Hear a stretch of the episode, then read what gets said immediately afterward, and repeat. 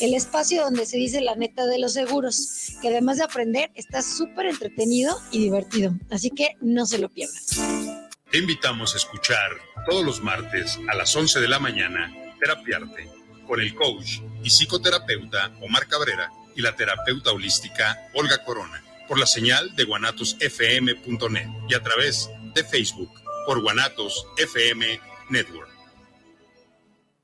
guanatosfm.net los comentarios vertidos en este medio de comunicación son de exclusiva responsabilidad de quienes las emiten y no representan necesariamente el pensamiento ni la línea de guanatosfm.net.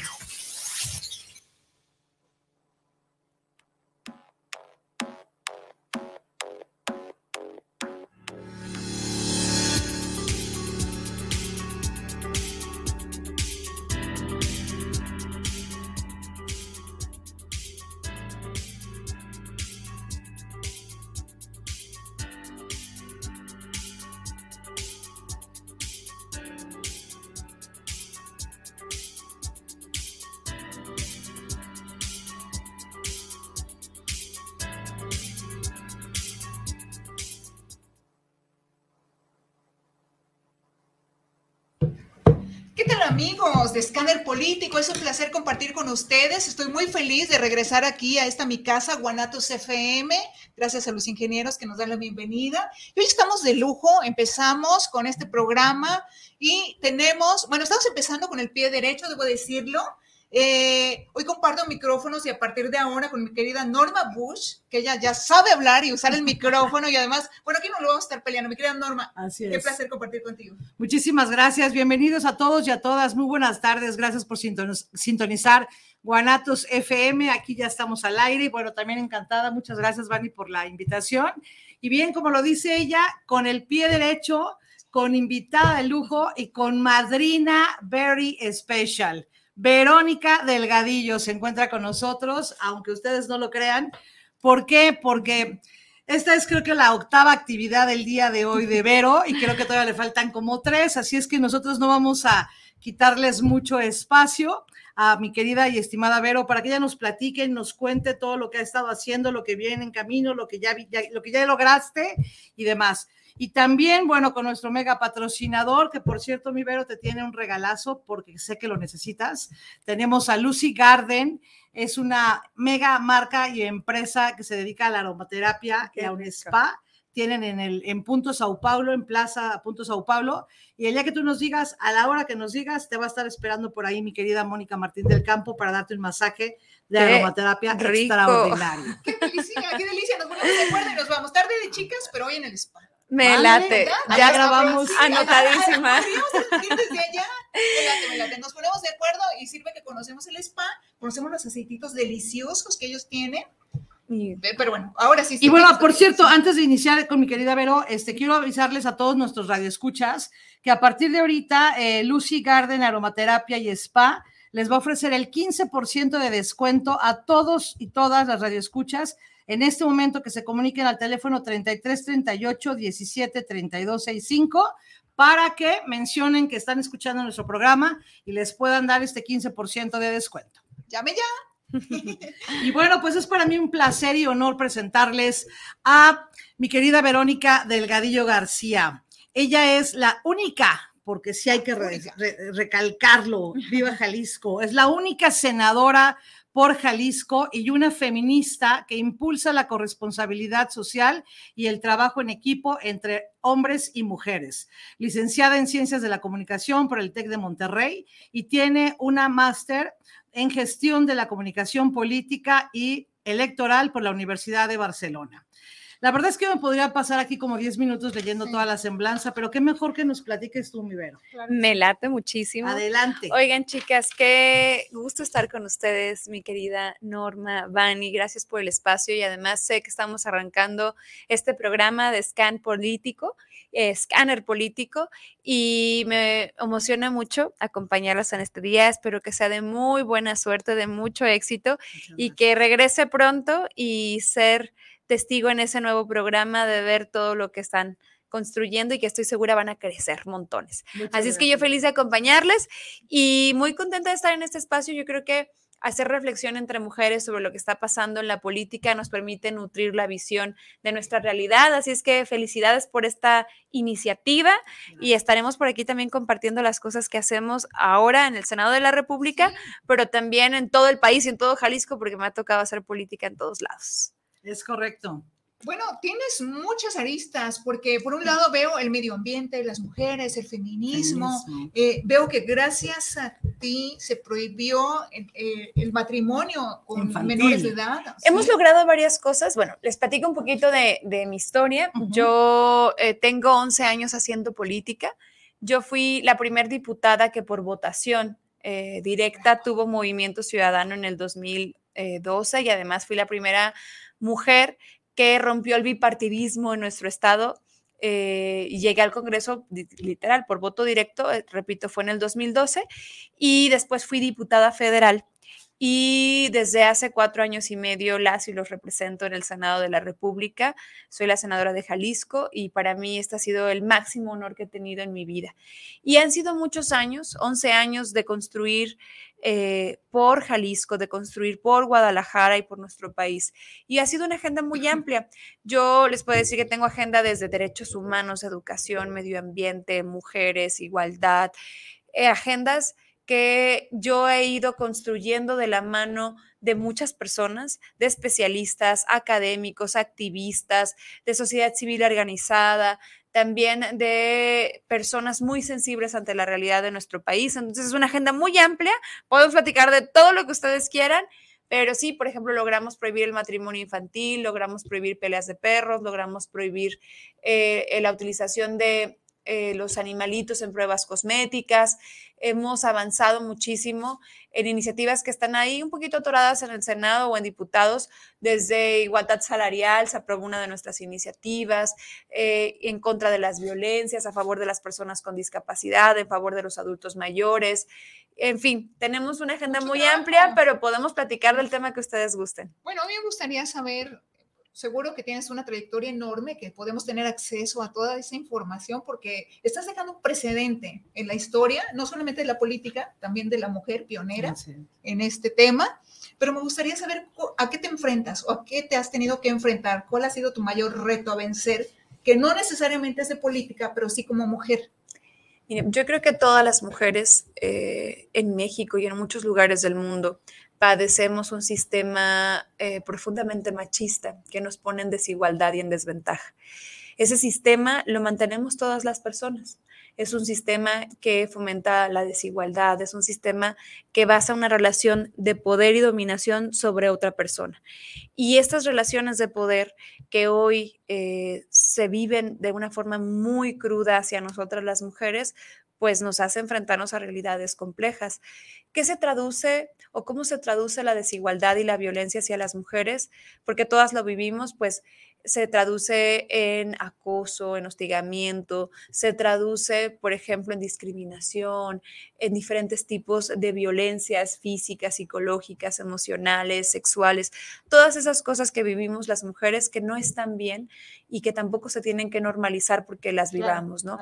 A eso me enfrento todos los días como ustedes, también soy acosada en las calles como el 90% de las mexicanas en nuestro país y digamos ya de manera particular, yo les puedo decir que me he enfrentado al reto de transformar eh, los códigos y el lenguaje en la política. Eh, la política es una actividad, como muchas otras de la sociedad, que ha sido construida y pensada a través de reglas machistas. Y esas reglas machistas, eh, ¿qué pasa? Que nos hacen más complicado el acceso al poder y al ejercicio del poder. Y nos ha tocado ir cambiando esas cosas, porque esas reglas no solo las tenemos, no solo las tienen los hombres, las tenemos las mujeres, son reglas sociales, digamos, ahí. Las hemos heredado. Claro, y ¿sabes qué? Las aprendimos, saben que las aprendimos de casa. Y es que este sistema patriarcal, machista, ha sido sostenido durante mucho tiempo. Incluso muchas de nosotras, y me formo en esa línea, no lo reconocíamos en algún momento.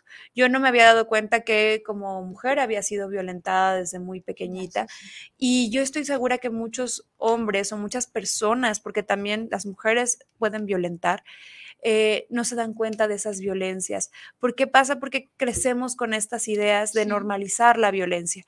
Pero el reto que yo eh, enfrentado es cambiar esa realidad. ¿Cómo le hacemos para que hombres y mujeres entendamos que este sistema nos lastima a todas las personas? ¿Cómo le hacemos para poder eh, construir sociedades más justas para hombres y para mujeres, más libres? Yo, por ejemplo, tengo una, una charla que se llama Lucha como Niña. la ha dado 121 veces alrededor del país y alrededor del Estado y busca eso, visibilizar este sistema violento y machista para hombres y mujeres, en el que perdemos los hombres y las mujeres, ¿eh? Porque a los hombres se les somete, tampoco pueden expresarse libremente, si tienen que reprimir sus emociones, no se les ve bien si lloran, si son sensibles, y a las mujeres este sistema nos violenta y nos arrebata la vida. Entonces, claro que ahí nadie gana. Y trato yo desde mi lugar, desde mi espacio, incidir para transformar esta realidad. Para mí, ese es el mayor reto de todos. ¿Cómo le hacemos para que nuestro trabajo transforme las dinámicas sociales que lastiman a todas las personas, sin importar si eres hombre o mujer? ¿Cómo le hacemos también para construir en equipo? Yo lo digo una y otra y otra vez. Sí creo que es el tiempo de las mujeres, pero creo que es el tiempo de las mujeres haciendo equipo con los hombres. Y ese es un gran reto, hacer equipo entre nosotras, las personas, entre hombres y mujeres y entender que lo malo que pasa en nuestra sociedad nos afecta a todas y a todos de diferentes maneras, pero nadie gana con estas violencias. Claro, totalmente de acuerdo. Sí. ¿Qué crees que sea más difícil, Vero, dentro de lo que es el, el gremio de la política? ¿Hacer equipo entre mujeres?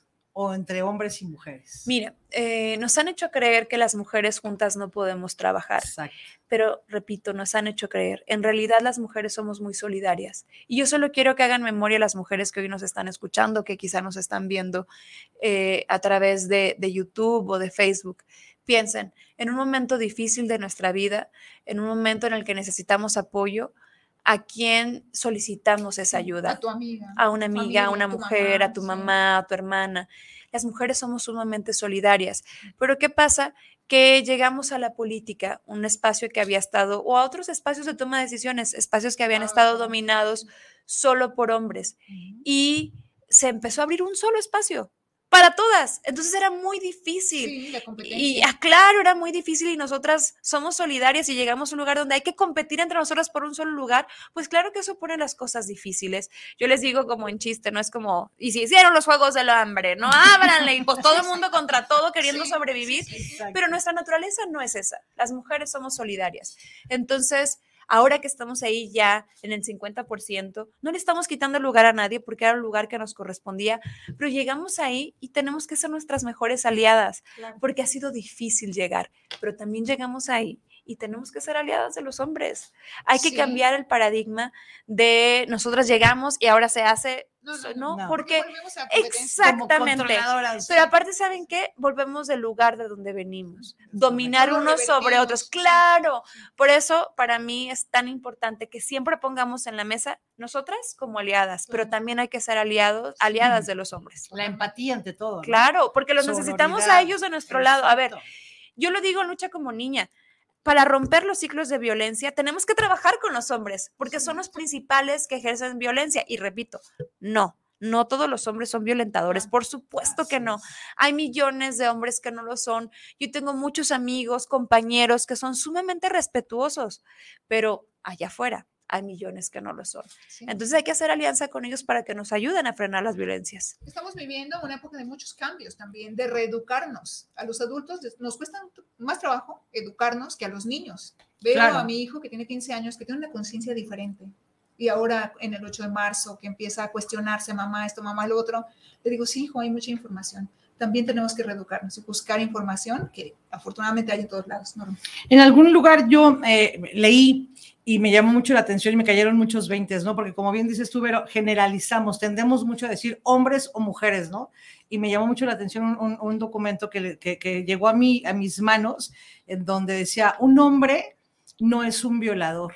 Un violador es, o sea, el hombre no es un violador, el violador viola. El hombre no mata el asesino es el que mata. Claro. Y es como darte cuenta de la diferencia que comentas, ¿no? O sea, separar al hombre, como Sí. dices tú, bueno, positivo, ejecutivo, pro- proactivo, a, a la generalidad de todos, ¿no? Hay que ser muy cuidadosas y muy cuidadosos, ¿no? No hay que generalizar, Exacto. porque creo que las cualidades no son de un género, son de las personas. Exacto. Entonces, para mí es muy importante en el trabajo que hago todos los días reconocer a los hombres valiosos que también hay en el camino, porque de verdad tenemos y nosotras, Norma, conocemos a muchos Muchísimos. que son nuestros aliados y hay que seguir construyendo con ellos, pero también hay que aprender a identificar a aquellas personas, si son hombres o no, pueden ser mujeres, que son violentadores, a las personas que violentan, a las Sí, sí, sí. personas que lastiman, a ellos son a las personas que también tenemos que reeducar, ¿no? Y, y tenemos que visibilizar el tipo de violencias que ejercen, pero sí creo, en esencia es esto, no podemos generalizar, sí tenemos que trabajar en equipo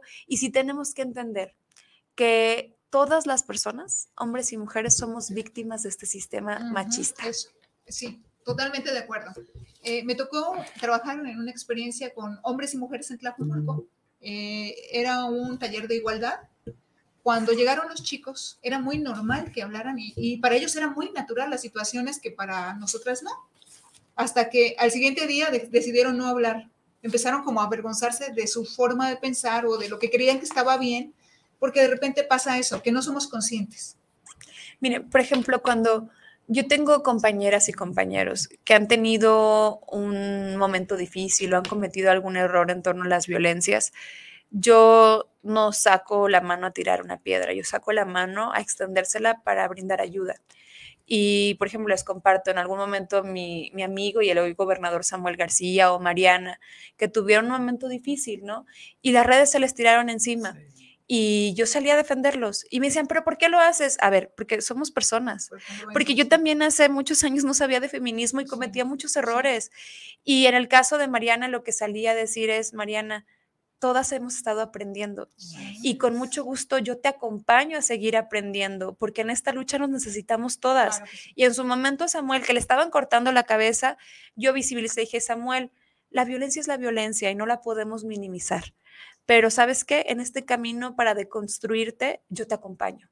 Yo te acompaño y aprendamos juntos. Y me fui a Nuevo León a darles una charla de lucha como niña y le di unos libros. ¿Por qué? Porque necesitamos a personas con la disposición de corregir. A ver, no, nacimos aprendiendo Claro. de lo que era correcto e incorrecto, lo hemos aprendido sobre la marcha. Entonces, para mí sí es fundamental decirle a la gente, oye, si te equivocaste, ¿no? Sí. Eh, pues mira, Sí, sí. podemos aprender juntas. Oye, ¿no sabes qué es, el fem- qué- qué es el feminismo? ¿No tienes idea? No te preocupes. Yo tampoco lo sabía hace tiempo. Pero ti, hombre, o tú, mujer, con mucho gusto, hagamos equipo. Porque vamos a ganar todas las personas Claro, si cambiamos nuestra forma de ver el mundo. aprendamos juntos, ¿no? Claro. Hemos nacido o hemos sido educados creyendo que estamos bien. Luego te vas dando cuenta de que Norma piensa diferente y entonces su, su lógica me hace un clic y entonces me empiezo a cuestionar qué fue lo que pasó en ese taller, ¿no? Que, que como que, ¿qué?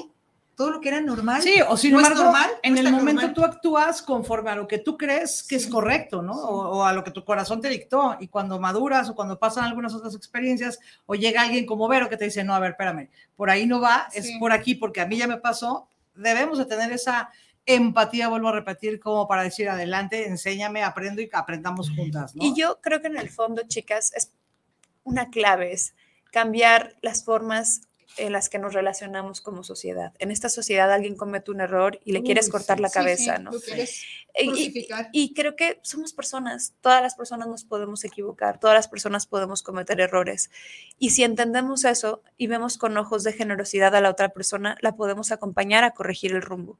Y es mucho mejor compartir desde un lugar de reflexión y de empatía que desde el lugar de De verdugo y de claro, prejuicios, ¿no? Y sí, todas y todos estamos aprendiendo todos los días la mejor manera de expresarnos, la mejor manera de decir algo. Por ejemplo, antes era muy común que alguien dijera, oye, el espacio para discapacitados. No, Sí. O sea, a ver, a lo mejor lo dijimos, pero no está bien dicho.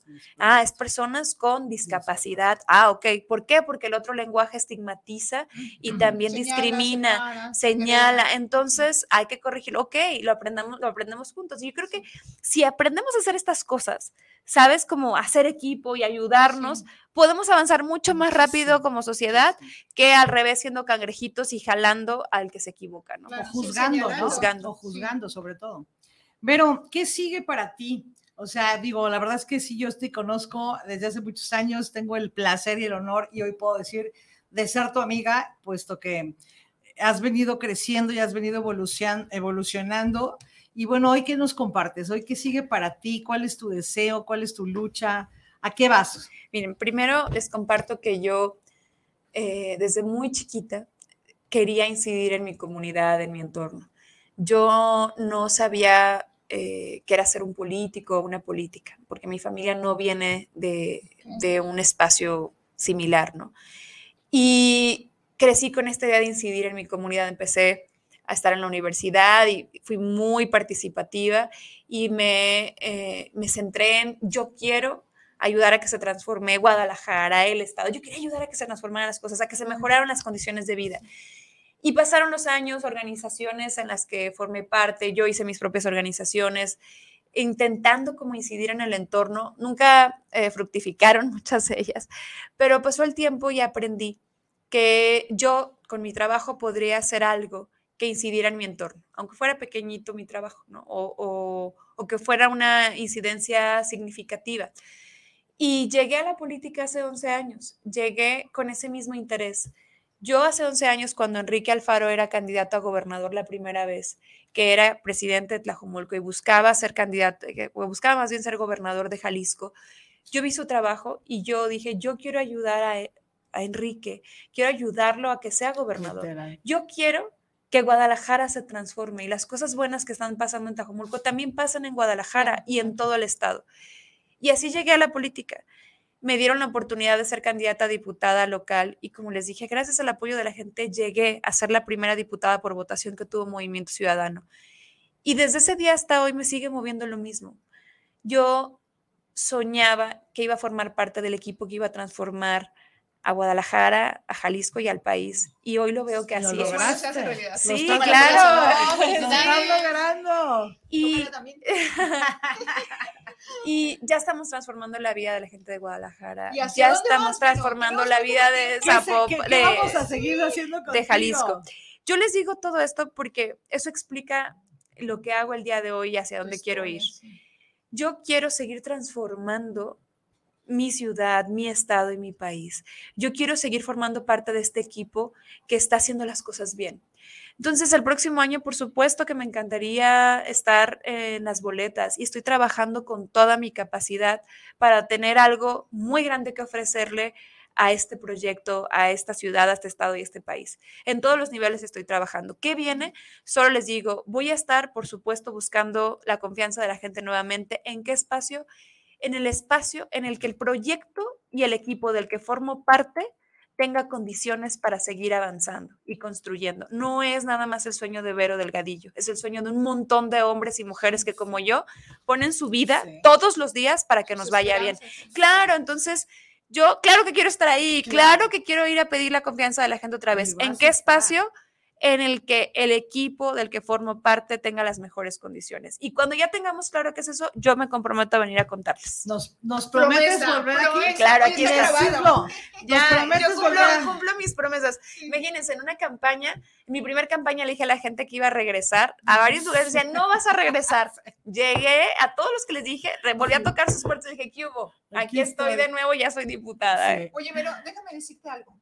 Tú sí me representas. Ay, qué hermosa, Vani, gracias. Y por eso está aquí. Y bueno, conste que dijiste que vas a hacer, esto va a ser el primer programa en el que nos vas a decir en qué boletas estás. Yo voy a regresar aquí a compartirlas. Ah, Ténganlo por seguro. Eh, no sé exactamente dónde voy a anunciar públicamente el acuerdo que tengamos como proyecto político, pero yo voy a venir aquí a compartirles. Créanme que tengo mucho que ofrecerle a, a les puedo decir, a no puedo decir un espacio particular, Sí, tengo un proyecto también nacional, tengo un proyecto Ay. local y he formado parte de eso, ¿eh? Tengo Sí, ya lo creo. casi tres años trabajando en el proyecto nacional de Movimiento Ciudadano, se llama La Evolución Mexicana, o sea, créanme que traemos No, con no, no, qué. está Sí, con sí, sí, todo. Traemos no, con qué. Yo ya lo sé. Y Está además, todas tus todo. causas, ¿quién le dice que no a una causa como la que tú abanderas? Mira, em, son causas muy nobles que ponen al centro las necesidades y los intereses de muchas personas. Entonces, bueno, vamos a seguir trabajando en ese sentido y aquí yo vendré a contarles ¿Cómo qué va a pasar para el Y próximo a año. festejar Sí, el sí, triunfo, vamos, sí. porque eso va a ser un hecho. Vamos a celebrar. sí, los próximos Boleta triunfos. en la que ha estado, boleta en la que ha salido. Cada vez que uno de tus proyectos es aprobado, es un triunfo digno de celebrar, no solamente con, con- aquí con la gente tuya cercana, sino con esa gente a la que tiene un impacto. Por ejemplo, esos niños, esas generaciones que ya no van a repetir las vejaciones de ser sometidos a casamiento de- a, a una edad muy temprana. Claro. O sea, estás cambiándole la vida a muchísima gente. Y a muchas mujeres ya se las ha cambiado. Y Miren, hombres. A mí se me hace muy poderosa eh, la política. La política, pero en el sentido más profundo. La política es una herramienta de transformación social. Es una herramienta con la cual de verdad se pueden construir sociedades más justas y más igualitarias. Por eso creo en la política y por eso le he puesto mi vida estos 11 años y yo quiero estar aquí otro tiempo más. Espero que la gente también lo quiera Seguro. y seguir haciendo cosas por nuestro entorno, por nuestra comunidad, por esa sociedad que soñamos. A ver, en Guadalajara y en Jalisco hemos avanzado muchísimo. Falta mucho por hacer, claro, pero yo solo quiero que hagan memoria de lo que se ha construido en los últimos, por ejemplo, en Guadalajara en los últimos ocho años, en el gobierno del estado, en el estado de Jalisco en los últimos cuatro años, cinco. Las cosas son distintas y eso nos tiene que mover a seguir haciendo bien las cosas.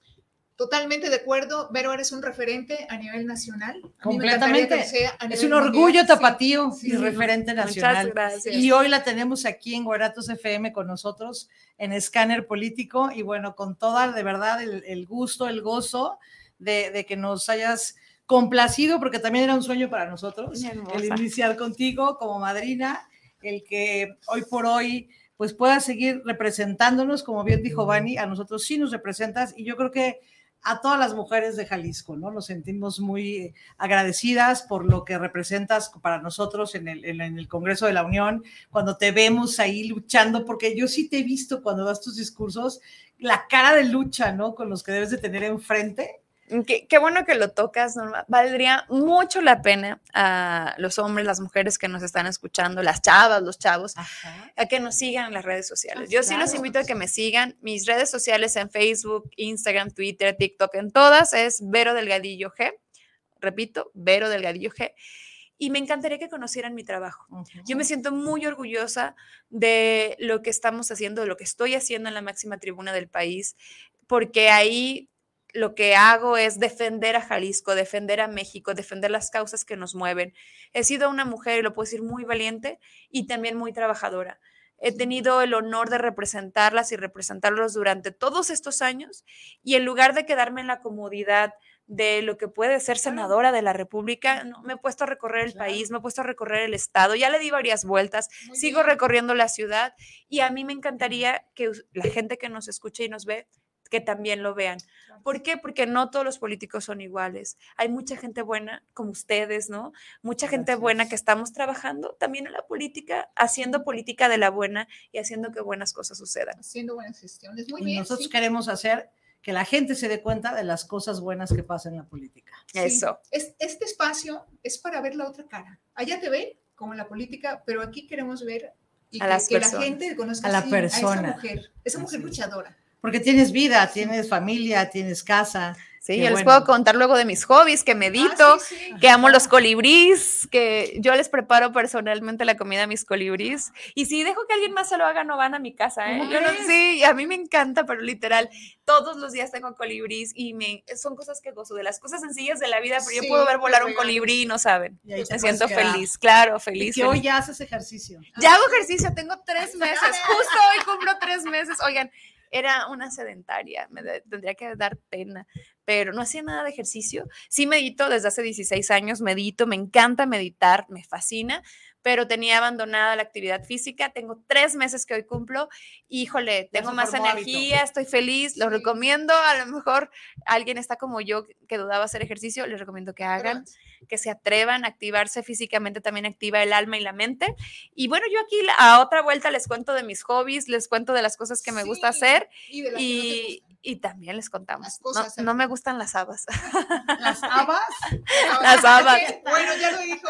Pero, pero en la próxima, porque hoy prácticamente se nos acabó el tiempo, te invitamos así. Vamos a desnudar a ver, ¿les parece? Ajá. Ay, Dios mío. Sí, la próxima vez va a ser el- el- Va a ser- sí, en, la, desnudo. en la intimidad. Sí. Pero Delgadillo en la intimidad. Dios mío, fuertes declaraciones. Ha sido un placer compartir contigo. Gracias por darte este espacio. para Gracias, acá. De verdad que sí. Gracias, Norma. Yo sé su agenda y de verdad es que esta es la octava, novena actividad y ya, ya le empiezan a hacer caras como de ya la que sigue. Ah, sí, sí. Y bueno, yo también quiero agradecer eh, a Lucy Garden, Aromaterapia Spa, por toda esta belleza orgánica, así como tú, toda una belleza política en la política y en muchos otros aspectos, para que disfrutes de este masaje eh, de aromaterapia Nos relajante. vamos a ir por él. Y para todos nuestros radioescuchas que el día de hoy marquen al teléfono que hace un momentito les di y les voy a volver a compartir, que es el 33 38 68 42 08 y comenten que escucharon a Verónica Delgadillo en Escáner Político. Les otorgarán un 15% de descuento, ya sea en los productos o en las terapias eh, físicas y todo lo que tengan ahí por el spa, que es Qué rico. delicioso, Qué rico. maravilloso y el entorno es delicioso. Bueno, en la próxima les vamos a compartir fotos de cuando estemos ahí en el spa y ojalá que Vero también nos pueda acompañar o podamos Sí, coincidir. por favor. ella. Ok. Qué Esto ha sabroso. Escáner Político. Vero, un placer tenerte aquí. Gracias, Norma, Dani, gracias. Muchísimas gracias por escucharnos y nos vemos el próximo viernes en punto de las 3 de la tarde. Aquí nos hasta vemos. prontito. Gracias.